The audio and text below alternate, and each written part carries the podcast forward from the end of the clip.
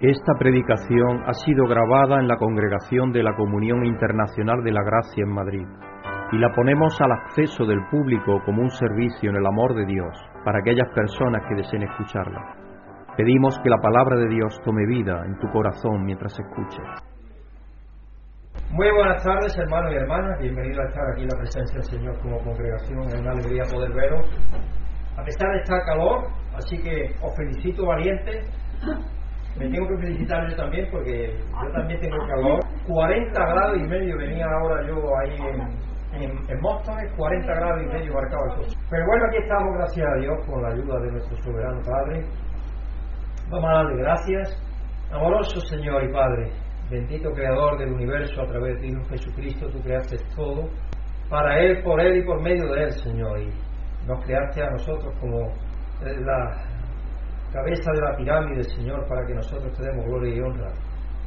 Señor, sabía en tu omnisciencia que íbamos a pecar, que íbamos a desviarnos del camino, que íbamos, Señor, a darte la espalda, pero tú desde antes de la fundación del mundo, Señor, ya tenías un plan preparado de antemano, Señor, porque por tu amor y misericordia, tu plan de añadir la creación para que te dé gloria a ti, nunca ha sido un fracaso, Señor. Siempre desde el primer momento tú sabías en tu omnisciencia que eso iba a llegar a buen, a buen puerto con éxito. Así que te damos las gracias, Padre, por ello. Te pedimos que nos ayude a apreciar cada día todos los dones y especialmente la salvación que tú nos has dado y el tiempo futuro que nos aguarda la realidad de estar contigo por toda la eternidad, Señor, en comunión, Padre, Hijo y Espíritu Santo, con todos los creyentes alrededor de las edades. Así te damos las gracias por ello te pedimos, Padre, porque no has podido estar aquí con nosotros por diversas circunstancias, que estés con cada uno de ellos, que los bendigas y que los ayudas también, Señor, a sentir tu presencia en sus vidas, igualmente que a nosotros. Y invitamos a tu Hijo Jesucristo, que está aquí en medio de nosotros, Señor, a que se haga notar por medio de tu Espíritu. Y cuando salgamos de aquí, Señor, salgamos cambiados, salgamos como habiendo oído el mensaje de Él, el mensaje de su palabra, porque eso es lo que venimos cada domingo a escuchar es eh, la palabra de tu Hijo Jesucristo, Señor, hablando. Y eso nos tiene que transformar y nos tiene que cambiar con la ayuda de tu Espíritu. Así que te pedimos por todos los tuyos alrededor de la tierra, Señor, que tú bendiga a tu pueblo que nos ayude a, a responder al gran amor que tú nos tienes, siendo vehículos de tu amor para aquellos que nos rodean, especialmente para los más necesitados. Y que por medio de tu amor en nosotros, fluyendo, Señor, fluyendo a través de nosotros, perciban y vean tu imagen y tu realidad, para que conforme tú les toques el corazón y la mente puedan responder al llamado que tú tienes preparado para cada uno de los que has creado, Señor. Así que te queremos dar las gracias, Padre, una vez más y pedirte que tú bendiga a todo tu pueblo alrededor del mundo y especialmente te pedimos por aquellos que lideran las diferentes comunidades religiosas alrededor de la tierra, especialmente, Señor, te pedimos por la Comunidad Internacional de la Gracia, por nuestro pastor presidente Greg Williams y su esposa Susie, y por todos aquellos que están apoyándolo a él, el equipo que trabaja allí en, en, Charlotte, Señor, que estés con ellos y que les bendiga el de sabiduría y capacidad para tomar decisiones que coadyuven a llevar a cabo la comisión que tú tienes para toda tu iglesia alrededor de la tierra. Dándote gracias, Padre, una vez más y pidiéndote que ilumine nuestro hablar y nuestro entender para que podamos captar lo que tú tienes para nosotros. Un mensaje maravilloso que tú tienes hoy para compartir con nosotros, Señor. Y te damos las gracias por todo tu pueblo y te pedimos esto en el nombre de tu Hijo Jesucristo. Amén. Vamos a, esta tarde, hermanos, al Salmo 24. Salmo 24, y vamos a leer el Salmo entero. Del Señor en la tierra y todo cuanto hay en ella, el mundo y cuanto lo habitan porque Él la firmó sobre los mares, la estableció sobre los ríos. ¿Quién puede subir al monte del Señor? ¿Quién puede estar en su santo lugar? Solo el de las manos limpias y corazón puro, el que no adora ídolos vanos, ni jura por dioses falsos. Quien es así recibe bendiciones del Señor. Dios su Salvador le hará justicia. Tal es la generación de los que a ti acuden, de los que buscan tu rostro, oh Dios de Jacob. Y ahí dice, párate, y piensa lo que estamos diciendo. Elevad puertas, vuestros dinteles levantados, puertas antiguas, que va a entrar el Rey de la Gloria. ¿Quién es este Rey de la Gloria? El Señor el fuerte y el valiente, el Señor el valiente y guerrero. Elevad puertas, vuestros dinteles levantados, puertas antiguas, que va a entrar el Rey de la Gloria. ¿Quién es este Rey de la Gloria? Él es el Señor Todopoderoso, Él es el Rey de la Gloria. Este gran himno coral, porque es como un coro que se repite, eh, va cantando con musicalidad, estribillo, lo más seguro es que sea evidentemente compuesto para celebrar el traslado del arca del pacto de la casa de Obed Edom al monte Sión, cuando ya se le hizo casa más estable, después de estar en el, tabernáculo de reunión, que era de pieles y de todo aquello, y ya construyeron primero de madera, creo uno, y ya pusieron el arca en un sitio más estable, en el monte Sión. Y esta magnífica oda alcanza su cumplimiento perfecto cuando el poderoso victorioso rey sobre el reino de la muerte y el, y el sepulcro resucitó y ascendió para sentarse a la derecha del Padre, es Jesucristo, el Rey de Gloria. Ahí donde se culmina esa, eh, para nosotros, para ellos era que entrara en el, templo aquel que le habían preparado a Dios. Por eso la gloria de Dios, elevar, porque no hay puerta alta que pueda, porque aquella columna que ellos tenían, ellos no veían el final. Desde el cielo bajaba aquella columna de fuego y entraba ahí en el templo, antes en el tabernáculo de reunión en el desierto, y ellos no veían el final. Entonces ellos le indicaba eso de alguna manera, que una, una teofanía, una apariencia, una, es una apariencia transitoria de la gloria de Dios, no es la gloria de Dios en sí. Pero ellos veían, percibían que la gloria de Dios estaba ahí. Y entonces ellos veían, podían darse cuenta de esa infinitud de Dios, de que no tenía principio ni fin, y estaba ahí en el asiento de la gloria, el asiento de la misericordia, en el templo que Dios le había dicho que construyeran aquello con dos querubines, que tenía la cabeza tapada, y miraban hacia el centro, y ahí donde estaba, se asentaba la misericordia de Dios para perdonar. Y eso estaba dentro de, dentro de lo que era el santo de los santos. Y ascendió al cielo para sentarse a la derecha del Padre. El Salmo nos da una idea de cómo Dios obró a través de la dinastía de Israel a lo largo de los siglos, hasta que se sentara en el trono en el que permanecerá en el mismo por, por, los siglos de los siglos, porque Dios le hizo una promesa a David que dice, no te faltará descendiente que se siente siempre en el trono. Y eso se refiere a Jesucristo, sin duda llegaría un tiempo en que Jesucristo nacería de Judá y de ahí de la familia de Judá cogería una familia, de la familia de Judá ahí tenemos a María y a José y de él va a nacer de Dios por medio del Espíritu Santo y María que le da la carne por medio de la tribu de Judá nace Jesucristo, el que es rey de reyes por siempre en la casa de David. Y para él no hay templo que tenga las puertas tan altas como para que él pueda tropezar en él, porque es el Altísimo por eso que también se le dice el Altísimo a Dios. No tiene límite. Entonces nosotros lo que tenemos que, que preguntarnos hoy, ¿permitimos que las puertas de nuestro corazón se abran en toda su anchura y altura para recibir al Rey? Porque a veces lo que hacemos es dejar recodos en nuestras vidas. Y esos recodos que no son expuestos a la luz son los que Dios quiere conquistar, porque Dios quiere conquistar todo nuestro ser, todo nuestro ser sin distinción. Pero vamos a dar gracias a Dios porque el Rey de Gloria, Jesucristo, se ha proclamado victorioso sobre la muerte y el pecado.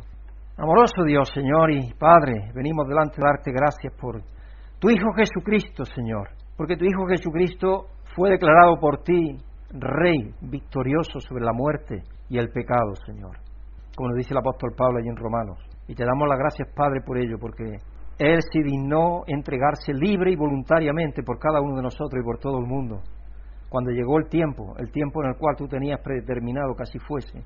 Así que te damos las gracias por él, Señor, y te damos las gracias por tu amor, por tu misericordia, que es inagotable, Señor, porque tú la renuevas cada día para nosotros. Te pedimos perdón, Señor, por nuestras faltas de incredulidad especialmente.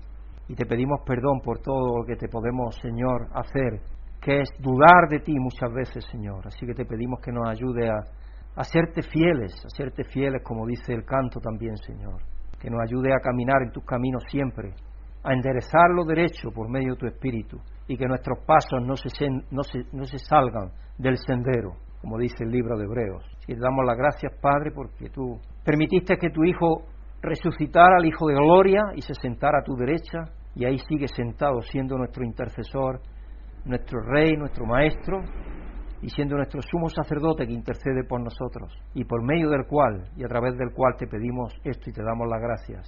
Amén. Y vamos a pedir que nos ayude a buscar el rostro del Señor, siendo conscientes de que nuestras manos han sido limpiadas y nuestro corazón purificado por la sangre de Jesús, nuestro Señor, Rey de Gloria. Y, especialmente llevar el arca, transportar el arca de la, de la casa de Obed al Santo de los Santos, sabíais que conllevaba riesgo, porque dijeron que solamente los tocaran, solamente, que solamente los tocaran los levitas, porque los que tenían el servicio del arca era de los levitas solo, solo los que los podían tocar. Sin embargo, se iba a caer el arca y el arca allí alguien empezó a cogerla, fue fulminado. Es decir, que la santidad de Dios no se puede jugar. Es para mostrar cuán grande es la santidad de Dios. Y, Él nos hizo justo y estamos a su derecha, imaginados, ahora. Es decir, el sacrificio de Cristo es tan inmenso, tan maravilloso, que podemos acercarnos libremente a Dios sin ningún problema. Gloria a Dios. Así que vamos a pedir que nos ayude a buscar el rostro del Señor, siendo conscientes de que nuestras manos han sido limpiadas. Si vamos a ir, como dice el libro de Hebreos, con nuestras mentes purificadas, nuestros corazones lavados, porque así es como estamos delante de Dios. A pesar de todas nuestras dificultades, nuestros desafíos, nuestro pecado, estamos limpios delante de Dios, porque Jesucristo nos limpió con su sangre. Y es maravilloso tener esa, esa idea en nuestra mente.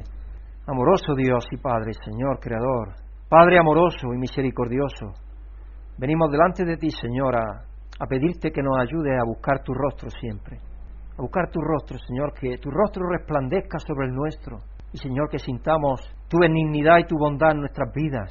Y que nos sintamos limpios como lo somos en tu Hijo Jesucristo porque nos lavaste en la sangre preciosa de Él. Y podamos estar en tu presencia llenos de gozo y de alegría sabiendo que tú Señor nos has dado la posición de hijos e hijas y estamos en Él a tu derecha, Padre. Te damos las gracias, Padre, por ello y te pedimos que nos ayude a apreciar cada día lo que tú nos has hecho ser en tu Hijo Jesucristo, pidiéndote esto y dándote las gracias en el nombre de nuestro Salvador y Señor. Amén. Bueno, tengo algún humor para vosotros. Hoy toca de doctores, por lo menos de uno. Doctor, doctor, necesito adelgazar. Esto es después de la COVID y todo esto, pues van al. Necesito adelgazar. ¿Qué ejercicio me recomienda? Pues le recomiendo que mueva su cabeza de izquierda a derecha y de derecha a izquierda y verá qué buenos resultados le da. Muchas gracias, doctor. ¿Y cuántas veces tengo yo que hacer ese movimiento? Cada vez que le ofrezcan comida. El doctor era listo. El otro creía que no le había mandado nada, pero lo había recetado. ¿eh? Le había recetado algo bastante estricto. Esto es un gato que maullaba y ningún ratón se dejaba atrapar. El gato siempre estaba maullando y, corría a los ratones y todo, nada. Entonces el gato cambió de, táctica y empezó a ladrar. Y los ratones empezaron a salir de, a salir de su escondrijo y a hacer fiesta porque dicen, caramba, el gato este se ha convertido en un perro. Entonces ya no tenemos problema. Así que el gato logró atrapar a un ratoncillo. Al verse perdido, le dijo el ratón al gato, eres un tramposo. Si eres un gato, ¿por qué ladras? El gato muy serio respondió, mi hijo, es que hoy en día el que no sabe dos idiomas se muere de hambre. Pero es mejor ser inteligente que saber dos idiomas. Eso yo lo aplicaba a ratoncillo. el ratón no era tonto. Cuando habló indiscutiblemente lo soltó de la boca, ya no pudo comérselo. Muy inteligente. Un jubilado le dice a otro, mi esposa y yo ya hemos hecho nuestro viaje de vacaciones de verano. Anda, y dice el otro, anda, que sí, qué bien. ¿Y dónde habéis ido? No hemos trasladado del cuarto de arriba de la casa al cuarto de abajo. Ella se señala, ella se señala. Eso lo hemos hecho nosotros todos los años, todos los años nosotros lo hemos hecho. Pero estamos contentísimos, agradecidos a Dios que lo podemos hacer porque hay, un cambio de temperatura tremendo. Un cambio tremendo de temperatura. Nuestra casa ahora, en el, cuarto donde está la, principal, en el piso principal, donde estaba la cochera, ahí en el cuarto, en el cuarto y ahora si duerme, magnífico, frío pasa. Hombre, esta noche ya a lo mejor no tanto, pero las noches atrás, frío. Yo te digo que he tenido pijama arriba y abajo, y, y, debajo, y debajo la sábana. Y Brígida una mañana se ha levantado incluso con un poco de dolor y de ciática por el frío, porque sí, sí, sí hace frío. El tema de esta semana, hermanos, es nuestra historia de redención extraña y hermosa, extraña y hermosa. Se nos recuerda que el romance de Dios con la humanidad es familiar y misterioso.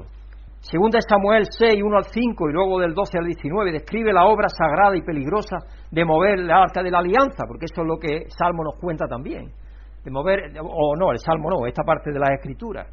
Yo estaba reflexionando en que el Salmo se escribió para ese tiempo, de mover el arca, que es algo que era eh, arriesgado de alguna manera, pero al mismo tiempo tenía la alegría de llevar el arca ya por fin a un sitio fijo. En Marcos 6, verso 14 al 29, cuenta la historia del trágico final de Juan el Bautista, decapitado por orden de Herodes a petición de la hija de Herodías, ya que ésta había dejado a su marido y se había juntado con Herodes, cosa que Juan le dijo que no era lícito hacer. Y ahí hay una historia que es bastante...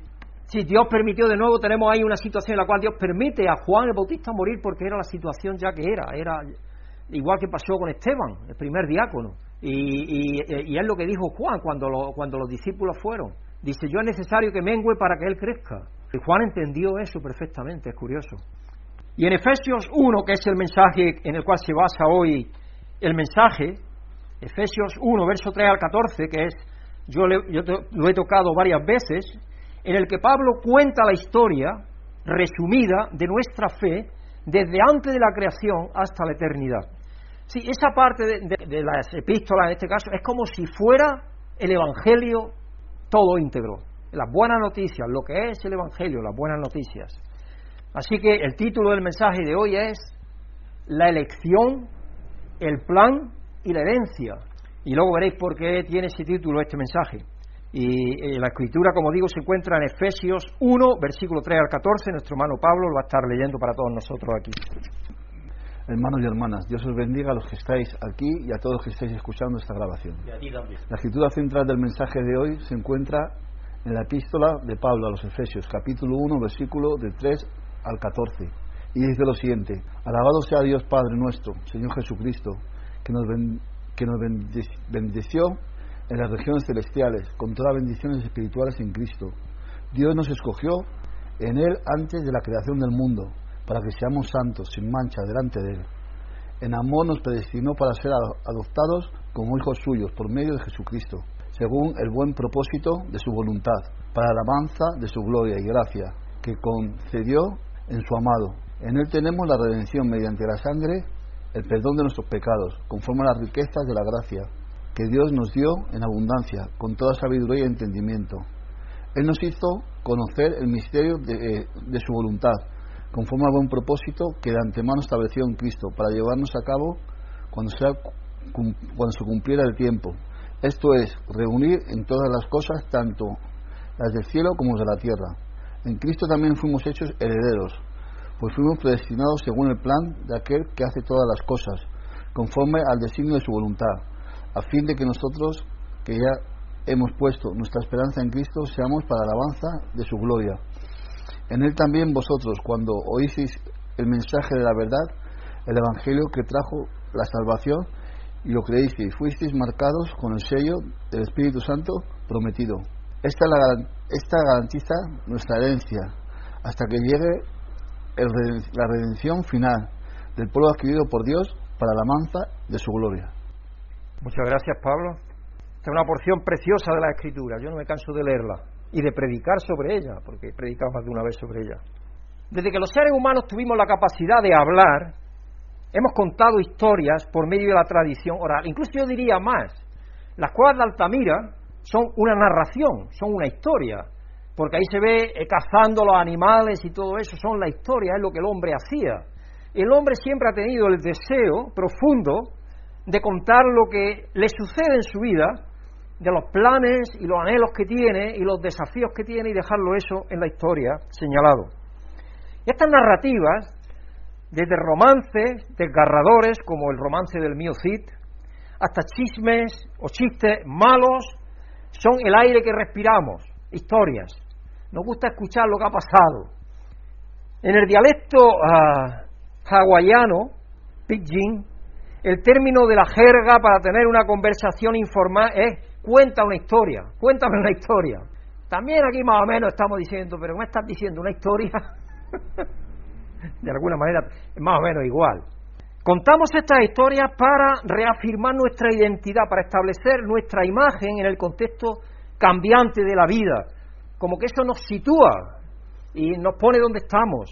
Esto puede ocurrir especialmente en el trabajo o durante las reuniones familiares, donde ¿qué hace el abuelito? Contar batallitas eh, cómo estuvo en, yo no sé, en Túnez, o estuvo en Marruecos, o estuvo en, en o estuvo en otro sitio. Y a mí me, ya me pasa, yo un poco, yo cuando digo, cuando a veces yo se lo contaba a la, a la niña, yo creo que le contaba la historia de cómo cuando me sacaron ahí de la, del maxilar esa parte de hueso. Y ellas estaban súper atentas. Es que cuando tú cuentas una historia, tenemos curiosidad, todos los seres humanos, sea lo que sea, tenemos curiosidad. Y, es, es, una cosa aburrida, claro, yo, se lo contaba con mucho teatro, ¿no? Entonces ellas se, se, se reían más no poder. Y no estaba contándole yo nada de... pero se reían mucho. Así que escuchará una vez más la historia de cómo se enamoraron tu abuelo o tus padres cuando tu tío cambió de trabajo o cuando tu tía abuela cuidó a la familia mientras tenían escarlatina o cuando tus padres se fueron a Francia para que yo a veces he contado también esa historia para que pudiéramos vivir. Mis padres se iban a Francia yo me quedaba con mi abuela y ella ya apenas veía a la pobre entonces yo me encargaba de hacer el potaje y todo ella solamente era para que estuviera allí con nosotros Así que yo me, encargaba. Por eso Brígida dice, ahora ya no guisa. Digo, es que no me queda mucha gana. Luego ya cuando me fui interno, que me fui interno a los 16 años, pues ya mis hermanos eran un poco mayores y ya mis padres ya se fueron a Barcelona, entonces ya estaban juntos allí. Y yo seguía estudiando y en los inviernos, cuando llegaba el tiempo de la temporada de la aceituna, yo cogía aceituna para aquellos gastillos que yo tenía, porque yo tenía mis gastillos, tenía una beca bastante buena para todos los gastos del internado, todo, todo estaba cubierto, pero los gastos de cada día que yo necesitaba de, de, cosas, de afeitar, de esto, de jabón, de lo otro, de lo que, de ropa, de lo que hiciera falta, todo eso tenía que buscarme la vida como fuera, porque yo no tenía la cara de pedirle a mis padres, ¿no? Todavía. Así que contamos estas historias para reafirmar nuestra identidad y para, para establecer nuestra imagen dentro del contexto de la vida. El erudito literario Jonathan Kostchild afirma, somos como especie adictos a la historia. Incluso cuando el cuerpo se duerme, la mente permanece despierta toda la noche contándose historias. Yo creo que el, que escribió eh, la interpretación de los sueños, eh, ¿me acuerdo? El psiquiatra, Freud, eh, supongo que estaría de acuerdo, aunque generalmente Freud lo que dice es que nos contamos malas historias malas historias.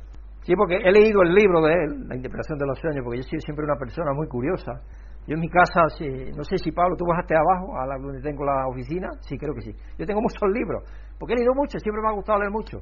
Y fui mucho tiempo socio del, del círculo de lectores, y entonces ahí, pues claro, te obligaban de alguna manera a comprar tres o cuatro libros cada mes o cada dos meses, cuando lo que fuera, y yo me los eh, ponía entre espalda y, pecho, como decía, eh, creo que es una expresión que utilizaba Simón Rosa. Así que él dice que somos, devoramos las historias, nos gustan.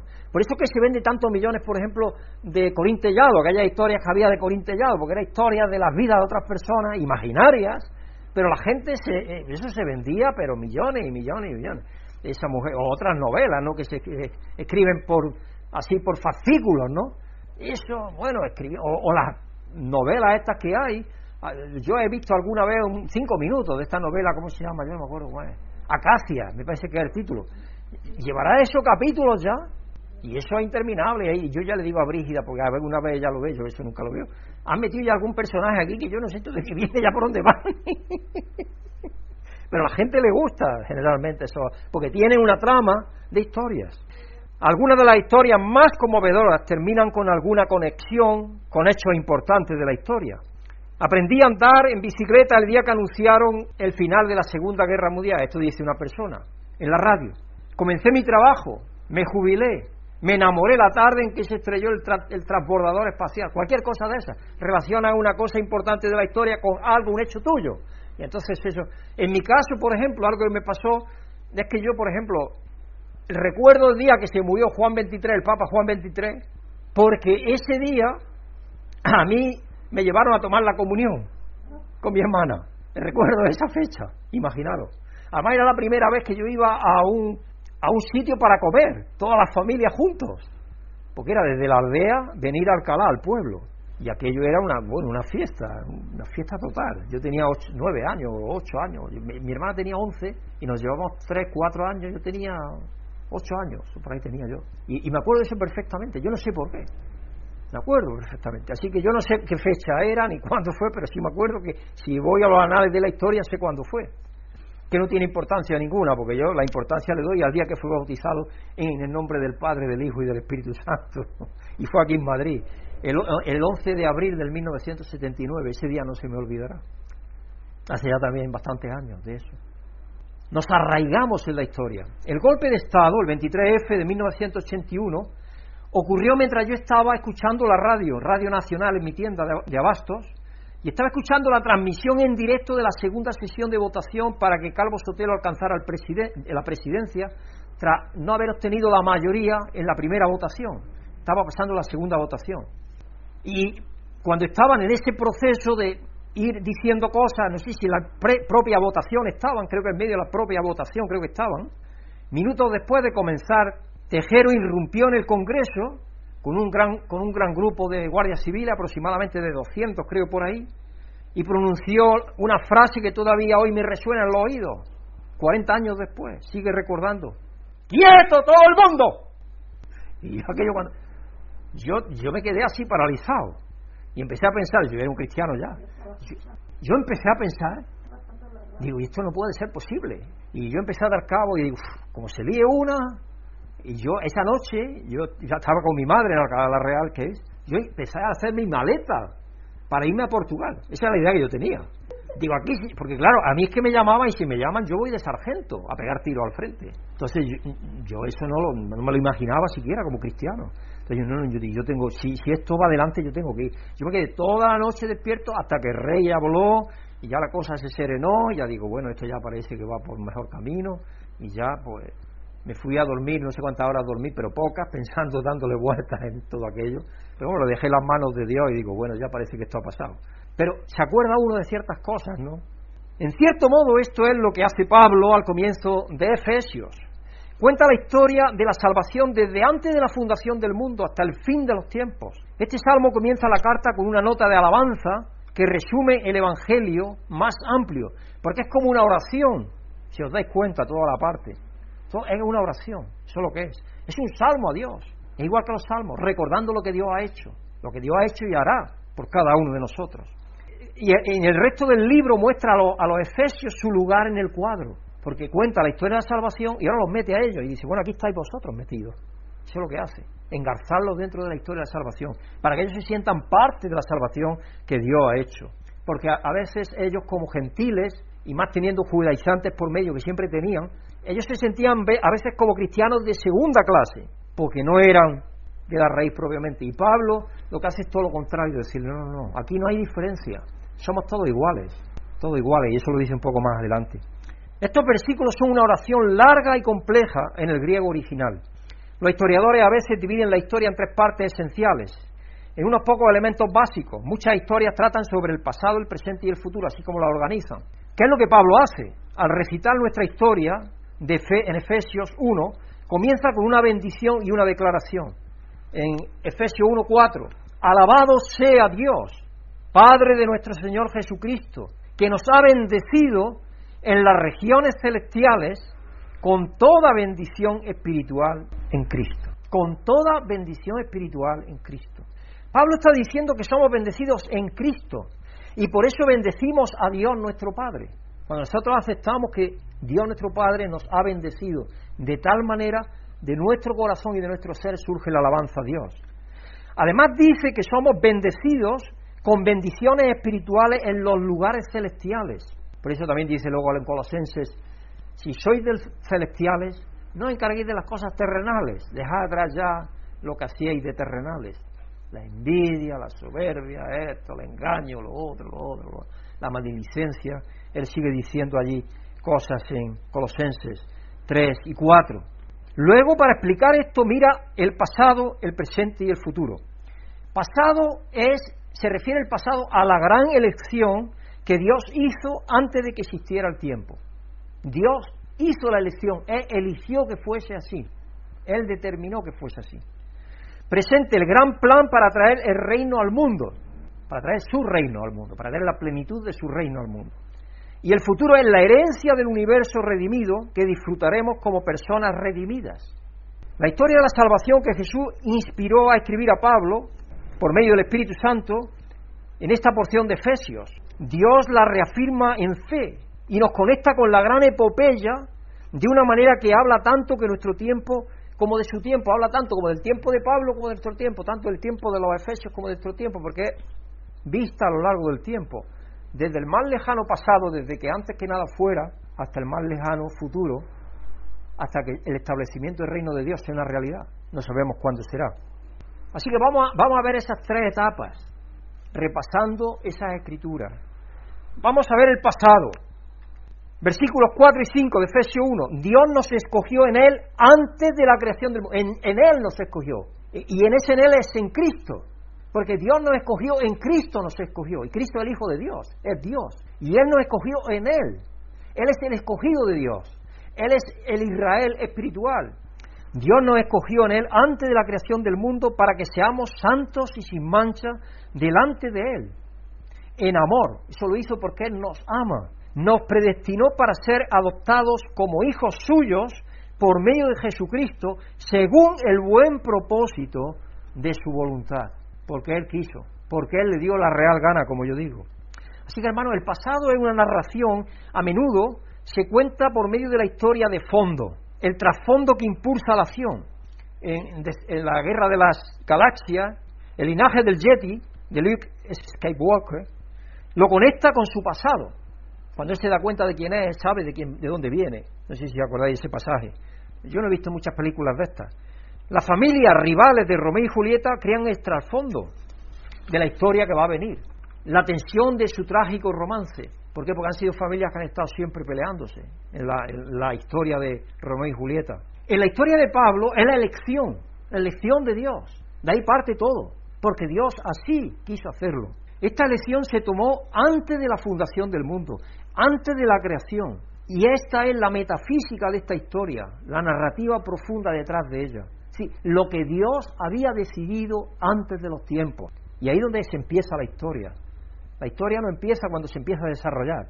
Generalmente ni la historia tampoco empieza. La historia empieza cuando la persona la piensa, ¿no es cierto?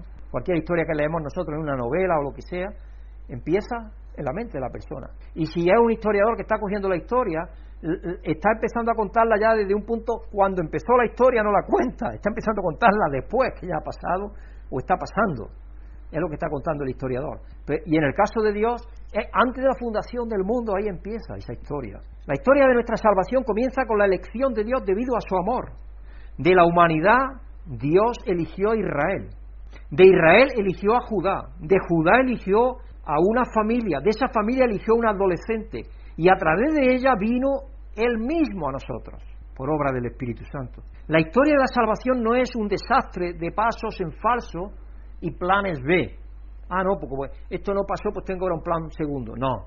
Si alguna vez había escuchado eso, es mentira. Dios no es, Dios no trabaja así de esa manera. Dios no hace parches. Dios sabía lo que iba a pasar. Si Dios todo lo que permite es porque Él quiere permitirlo, porque está dentro de su plan que suceda. Y Él tiene la solución para cualquier cosa que suceda, desde antes de la fundación del mundo. No, fue Dios dándonos la ley que no cumplimos por eso tuviera que enviar a Jesús como plan de, contingencia. La elección de Dios quedó fijada en la historia con intención y amor antes de que comenzara el mundo. En su omnisciencia Dios lo sabe todo.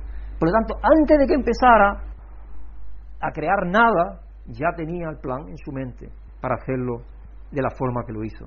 ¿Por qué lo hizo así? Porque tomó, ¿Por qué tomó esa decisión para salvarnos sabiendo la pérdida y el dolor que vendría en el proceso? Porque Dios sufrió ese proceso, como sabemos, en la carne de Jesucristo. ¿Por qué hizo Dios eso? Por amor. En amor, si, leemos en el versículo 5 y 6, en amor nos predestinó para ser adoptados como hijos suyos por medio de Jesucristo, por puro amor, según el buen propósito de su voluntad, porque Él quiso. Nadie lo forzó. Dios no debía nada a nadie, absolutamente nada. Para alabanza de su gloriosa gracia, porque hacerlo así le trae a Él alabanza, que nos concedió en su amado. Dios no dice que nos eligió porque éramos los mejores y los más brillantes, los más altos, como os acordáis cuando le dice Dios a Samuel que bajara a Isaí, que iba a ungir al futuro rey de Israel, y le dice, preséntame a todos tus hijos. Y le presentó a todos los hijos mayores, a todos los más altos, los más guapos, y usted empezó a verlo y, empezó por orden. Mira, este y se lo traía quizás el más grande, el que él pensaba el más alto, el más. el que más aparente, pues dice, ¿qué será? Isaí pensaba que era eso. Y el segundo, el tercero y así, otro, y otro, y otro. Y dice, ¿no tienen más hijos? ¿No tienen más hijos todavía? Ah, dice, tengo todavía el menor. Estaba guardando el ganado. Ese ni siquiera contaba. Dice, pues mira, no nos sentamos a la mesa hasta que venga él, porque es el futuro rey de Israel. Dios tiene en mente algo y así es como se va a cumplir, porque Él quiere que sea así. Así que no es porque nosotros seamos más grandes ni más, lo mismo que pasó con, con, David. David no estaba preparado para eso, era un niño apenas todavía. Y delante de los ojos de Israel era un desconocido y un pequeño además, porque sus hermanos a lo mejor estaban ya peleando, como ya eh, los vimos que estaban peleando en el ejército de Saúl, ¿no? Estaban peleando cuando él fue a llevar la comida y todo eso, porque le pidió fui a, llevarle la comida. Y ahí fue donde él tuvo la oportunidad de que Dios lo usara para engrandecerlo. Él engrandece a Dios y Dios a cambio lo engrandece a él. Y lo prepara para que delante del pueblo de Israel sea el jefe verdaderamente. Y Saúl perdió tanto. Porque imagínate a Saúl quedándose desarmado. No, toma, toma, yo te doy mi yelmo, te doy mi armadura y te doy mi espada. Y dice que se lo colocó y aquello no podía con él. Dice, yo lo voy a agradecer esto, hombre. Yo no puedo hacer esto con esto nada. Quédate tú con él, yo no lo quiero. Y entonces se acercó con la onda, que es lo que tenía, la arma que tenía es de ser pastor, ah, y, y la voluntad en Dios confiando en Dios, fe en Dios. Así que no es porque Él fuera más grande ni más alto y más mejor, sino porque Dios lo engrandeció y Dios lo eligió. Y así sucede con cada uno de nosotros igualmente. Así que es Dios, sino que es por quien es Él, Dios. Dios es amor. Y su amor y su voluntad y su gloria, eso es lo que es magnificado. Estas cosas nunca cambiarán, nunca. Nos ama porque ama, porque ama amar. Nos ama porque ama amar. Él nos hace dignos de su amor no logramos ese valor de ninguna manera y nunca podremos perderlo. Así que ese es el pasado. Elegidos en Dios, elegidos en Dios, por medio de Jesucristo, para lo que ahora viene. Por amor de Dios únicamente. Punto. Ese es el pasado de la historia. ¿Cuál es el presente de la historia? Según Efesios 1. Sigamos leyendo. Versículo 7.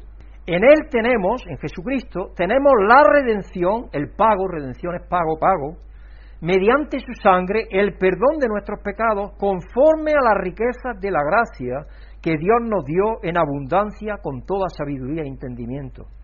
Él nos hizo conocer el misterio de su voluntad conforme al buen propósito que de antemano estableció en Cristo, para llevarlo a cabo cuando se cumpliera el tiempo esto es, reunir en Él todas las cosas, tanto las del cielo como las de la tierra. ¿Os recuerda eso una otra escritura que yo he mencionado muchas veces? Primera Corintios 15, 28, ¿cierto? Claro, ese es el plan de Dios. El plan de Dios final es ese, reunir con Él todas las cosas, todo, todo, todo. Así que Pablo nos trae al presente, donde encontramos la acción naciente, la búsqueda, el conflicto, es un elemento central de cada historia. No hay Star Wars si si no hay Luke, nunca comienza su búsqueda para convertirse en el Jedi. Si, no, si él no empieza a buscar quién era y todo eso, no tiene la historia y la saga esa tan grande que ha habido de esas películas. Pablo nos trae del pasado la elección amorosa de Dios por nosotros, al presente, al plan de Dios para transformar el mundo en el aquí y ahora, con nosotros trabajando y participando con Él, porque ese es el presente. El presente de todos los cristianos a lo largo de las edades ha sido el participar con Jesucristo en la obra que Dios el Padre está haciendo para llevar a cabo precisamente el plan que Él tenía desde antes de la fundación del mundo. Por eso que yo en mis cartas eh, eh, que escribo de la, la, revista, generalmente en mis cartas circulares, casi siempre recuerdo eso, que nosotros somos participantes de la obra que Cristo está haciendo para el Padre. El Padre tiene una obra, que es traer todo consigo mismo, unirlo todo consigo mismo. Y ya a nosotros nos ha invitado ahora a participar en esa obra. Igual que los cristianos del primer siglo fueron invitados, del segundo, del tercero, del cuarto, y así sucesivamente cada una de las generaciones de cristianos que ha habido han sido invitados. Y por eso que nosotros somos creyentes hoy, porque por medio de Dios, por medio de otras personas, nos hizo llegar a nosotros la palabra. La palabra predicada, la palabra escrita, la palabra en la radio, la palabra en la televisión llegó a nosotros por medio de alguien que ah, estaba participando con Jesucristo en la obra que el Padre está haciendo para llevar a cabo la unidad de todas las cosas. Es el Evangelio, es el Evangelio, las buenas noticias en Jesucristo. Así que Pablo nos trae del pasado la elección amorosa de Dios por nosotros, al presente, el plan de Dios para transformar el mundo en el aquí y el ahora, con nosotros trabajando en la participación con Él. A lo largo de estas palabras de esperanza, Pablo describe cómo estamos involucrados en la obra y voluntad del Señor. Y él retoma este tema varias veces en el Salmo, como Efesios 2.10. Esta escritura es de... Yo no sé si se ve bien ahí. Pero me imagino a Jesucristo en esa barca con los discípulos y Jesucristo más de una vez diciéndole a los discípulos echar la red a la derecha o a la izquierda. El tiempo que estuvo con ellos, no cada vez que a lo mejor salía con ellos en el mar de Galilea, porque tantas veces que estuviera. Y, tenemos en Efesios 2.10, porque somos hechura suya, somos hechos en Jesucristo, en Dios, creados en Cristo Jesús para buenas obras, las cuales Dios dispuso de antemano a fin de, a fin de que las pongamos en práctica, a fin de que las pongamos en práctica, o andemos en ellas, como dice otras versiones, que es lo mismo. Creados en Cristo Jesús para buenas obras. Sí, no hay nada aquí para que diga que tenemos que agradar a Dios o ganar su favor a través de estas obras, no. Estas obras son una invitación para que nos unamos a su trabajo en el mundo. Obras que Él preparó de antemano para que nosotros andemos en ellas. Ella se ha agradado de nosotros, nos ha perdonado, nos ha santificado, nos ha hecho sus hijos e hijas. Y por eso es que Él nos da la responsabilidad de ir y caminar en esas buenas obras. En la iglesia moderna podemos enfocarnos demasiado en la experiencia inicial de salvación, ser salvo. Los conciertos de rock cristiano, y los eventos juveniles se centran en este evento, en este momento transaccional, en el que las personas obtienen un boleto para el cielo. Y los grandes predicadores, generalmente esa es la predicación que hacen. Esto puede hacer pensar a un nuevo cristiano, qué bien, ¿ahora qué? Tal vez hay algún pecado terrible que tengo que cambiar, no tener sexo casual, no beber demasiado, no decir malas palabras, pero debe haber algo más en la vida en Cristo que dejar de hacer cosas? Porque todo es no, no, no, no. La respuesta es sí, por supuesto. Y parte de eso es la buena obra para la que fuisteis y fuimos creados en Cristo Jesús.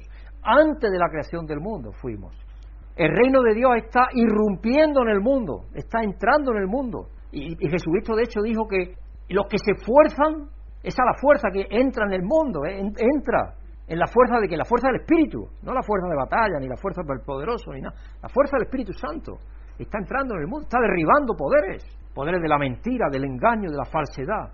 Cuando nosotros dejamos de mentir, dejamos de ser falsos, dejamos de, de creer en los dioses de esta tierra, en los dioses de este mundo, el reino de Dios está abriéndose paso, eso es lo que está haciendo. El reino de Dios está irrumpiendo en el mundo, estamos llamados a ser parte de esa obra, no porque Él nos necesite, sino porque Él, no, Él nos quiere, nos quiere.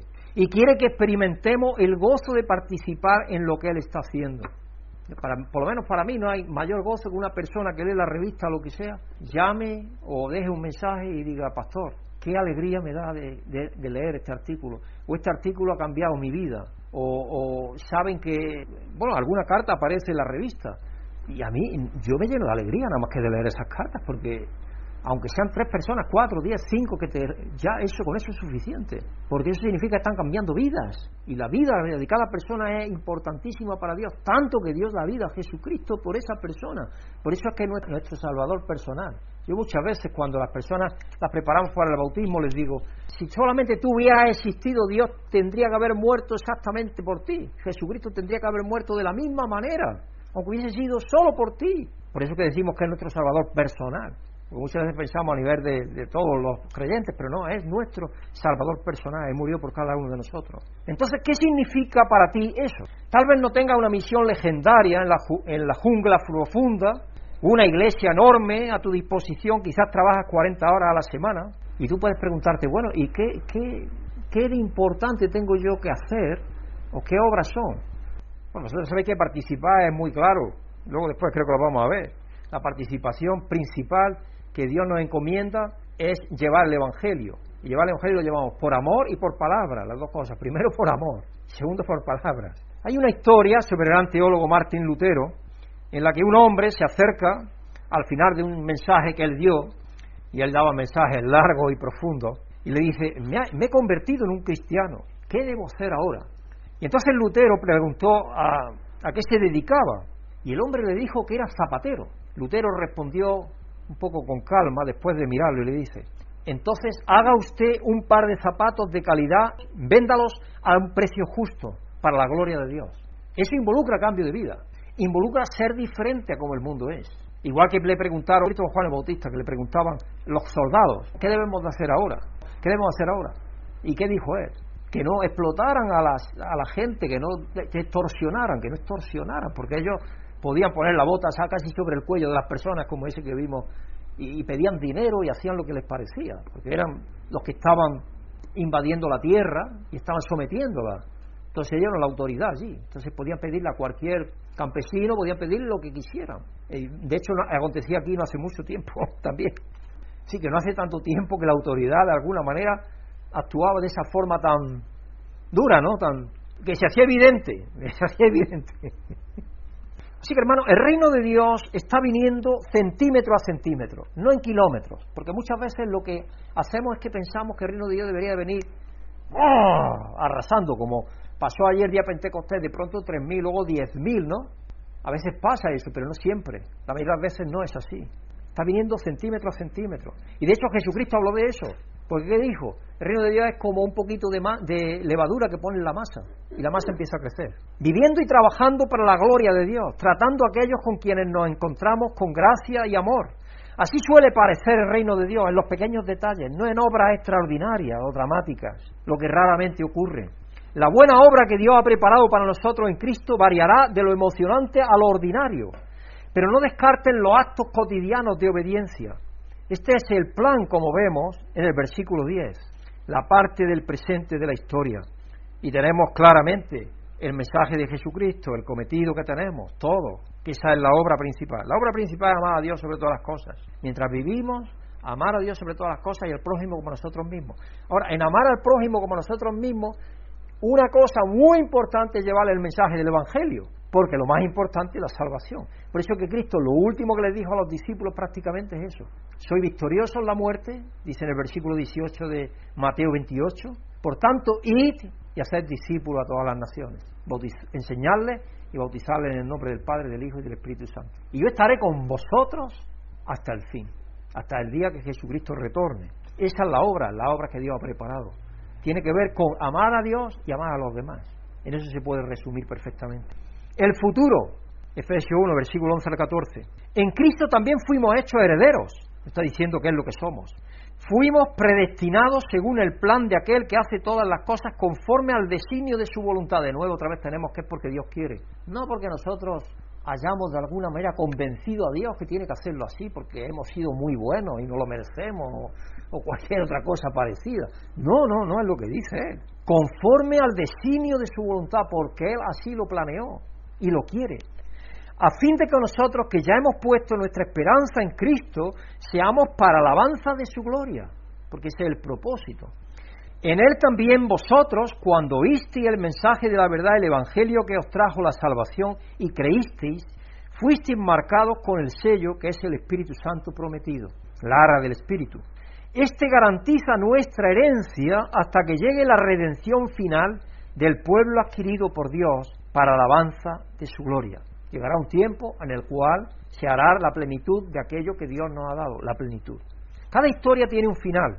Los hay malos, pero los que, los que escriben historias, sobre todo los novelistas, dicen que es bueno, bueno escribir una buena introducción y un buen final.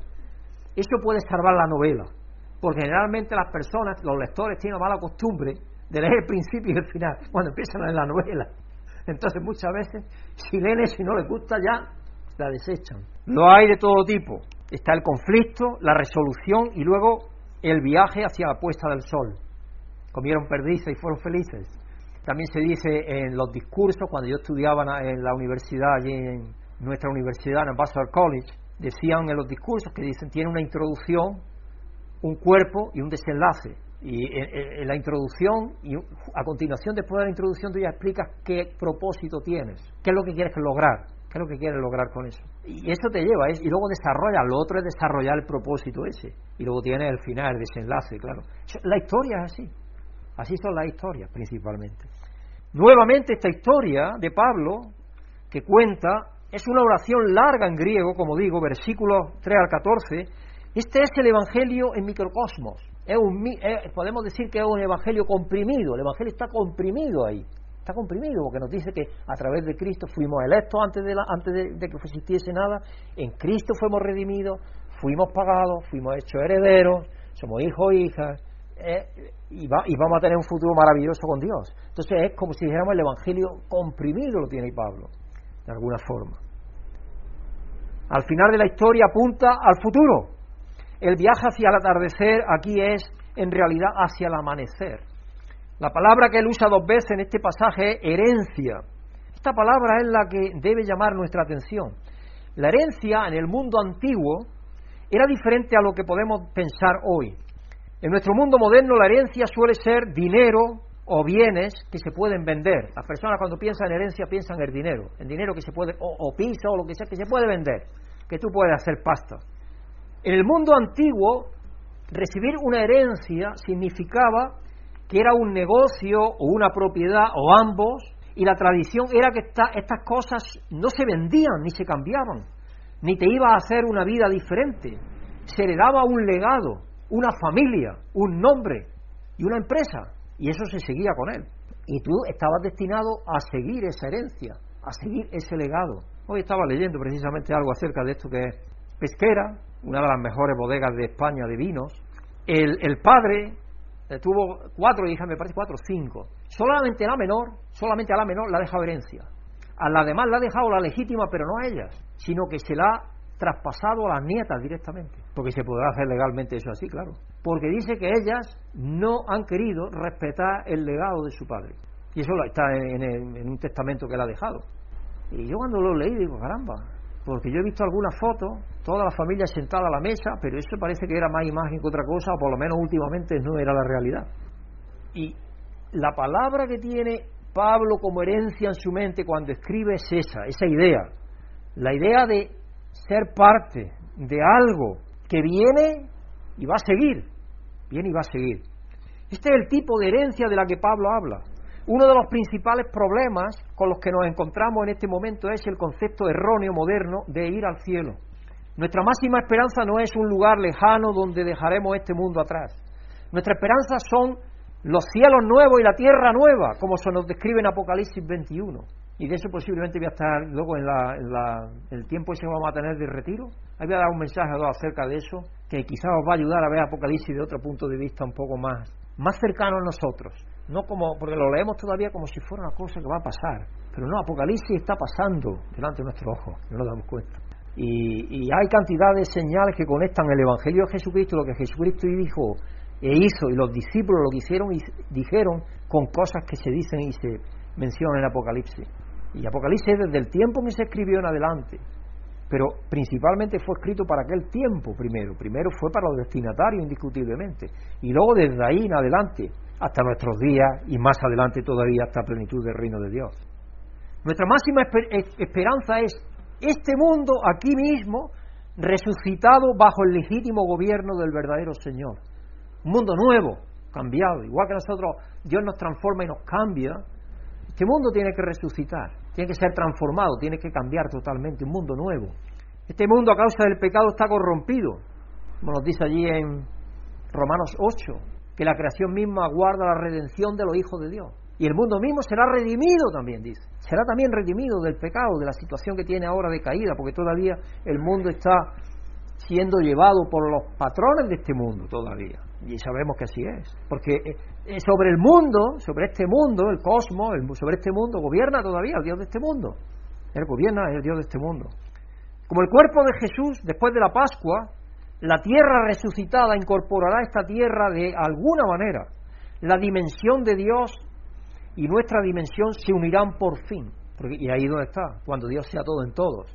No habrá nada que esté aparte de Dios, incluyendo la propia creación, que será también recreada. Y primero parece, según dice el apóstol Pedro, primero que nada será purificada en fuego, pues dice que los elementos ardientes serán quemados.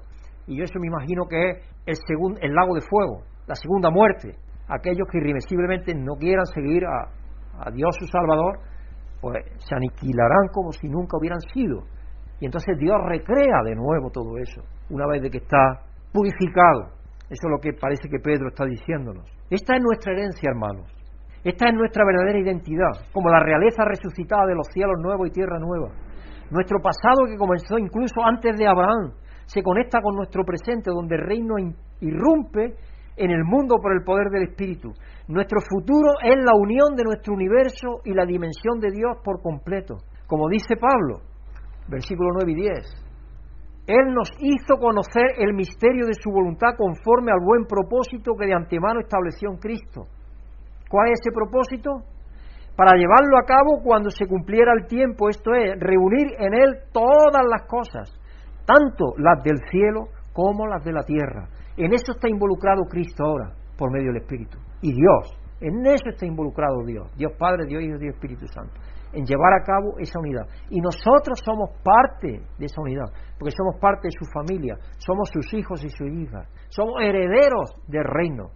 Reunir en él todas las cosas, como 1 Corintios 15, 28, cuando dice que aquel que le entregó a él todas las cosas, él mismo se entregará a él, a aquel que le entregó a él mismo todas las cosas, para que Dios sea todo en todos. Eso que dice 1 eh, Corintios 15, 28. Y ahí es donde termina el plan de Dios. Por fin la plenitud del plan de Dios se hace realidad. Tenemos el plan de Dios en plenitud, gozoso y perfecto. Así que Jesús es el eje, la pieza central que une toda la historia y todo el universo. La historia humana fracturada en el jardín del Edén, en la torre de Babel después, y en tantos otros lugares, vuelve a reunirse en Cristo.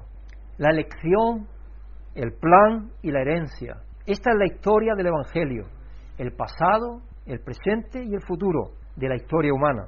Lo que parecen historias errantes y sin sentido es una larga epopeya, si os dais cuenta. Y cuando uno lo considera así, puedes ver incluso el Antiguo Testamento dentro de esa larga epopeya.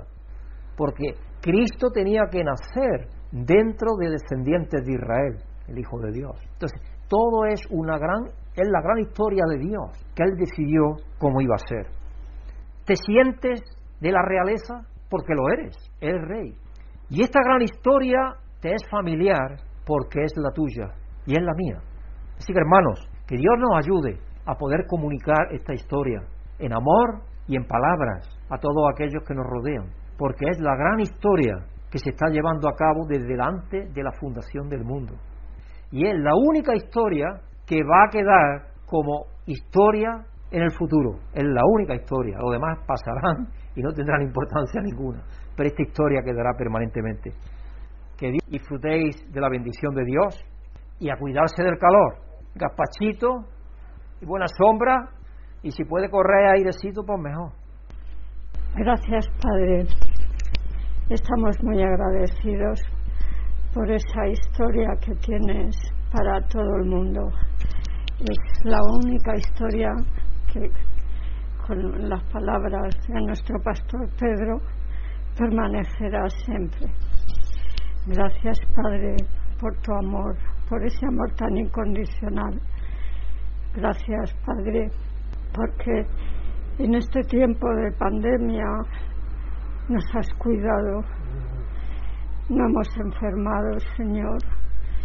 Yo creo que estamos ya todos vacunados, así que solo te pido que sigas cuidándonos como lo has hecho hasta ahora. Te pido también, Padre, por nuestro pastor Pedro, para que tú le sigas cuidando tan amorosamente como lo has hecho hasta ahora, para que podamos tener a través de él su palabra aquí cada domingo, las veces que sea necesario, Señor. Gracias también, Padre, por todos mis hermanos, que son fortaleza para cada uno de nosotros, porque ellos representan una parte de nuestra vida, de nuestra vida espiritual contigo, Señor. Así que gracias, Padre, en nombre de tu Hijo Jesucristo. Amén. Amén. Si has sentido la bendición de Dios por medio de esta predicación, agradecemos tus oraciones y apoyo para que este ministerio pueda seguir siendo usado por Dios para bendecir a otros. Pedimos que el amor y la paz de Dios, que sobrepasa todo conocimiento, llenen tu vida.